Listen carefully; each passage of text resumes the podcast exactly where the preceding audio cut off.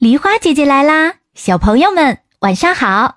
我们都知道龙很厉害，那你知道比龙还厉害，连龙都打不过的人是谁吗？今天我们一起来看看这个比龙还厉害的人到底是谁。从前有一位大将军，叫做李靖，他的夫人生下了一个圆圆的肉球。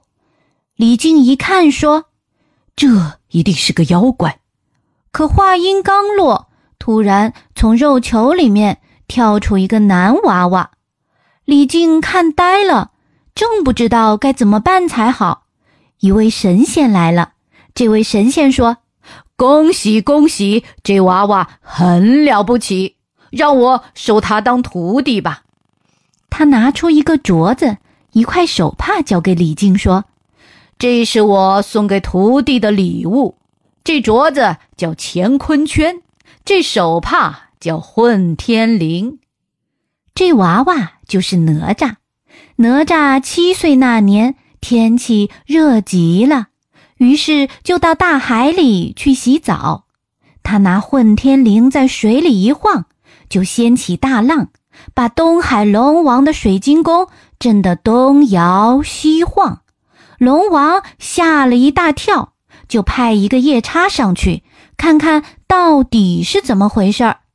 夜叉钻出海面一看，原来是个小娃娃在玩水，举起斧头就打。哪吒取出乾坤圈就向夜叉扔过去，正好打中夜叉的脑袋，夜叉一下就没了呼吸。龙王又让三太子带虾兵蟹将。去把那哪吒抓来！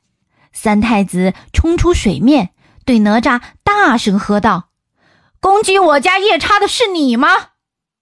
哪吒说：“是我，我好好的洗澡，你家夜叉突然出来攻击我，我用乾坤圈碰了他一下，他就没了呼吸。”三太子蛮不讲理，举枪就刺，哪吒让了他好几次，最后急了。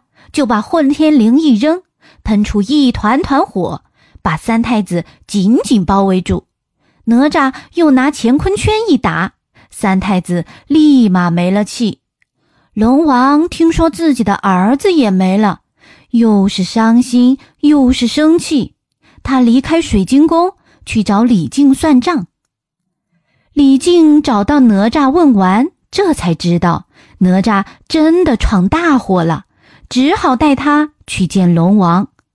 哪吒看见龙王就说：“您别生气，我又不是故意打三太子的。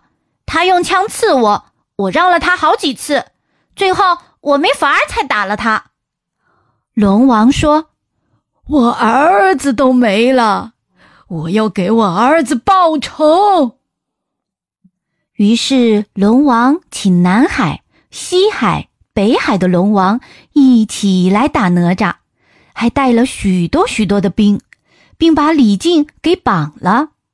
哪吒从屋里跑了出来，对东海龙王说：“我做的事由我一个人来担当，你要怎么办？”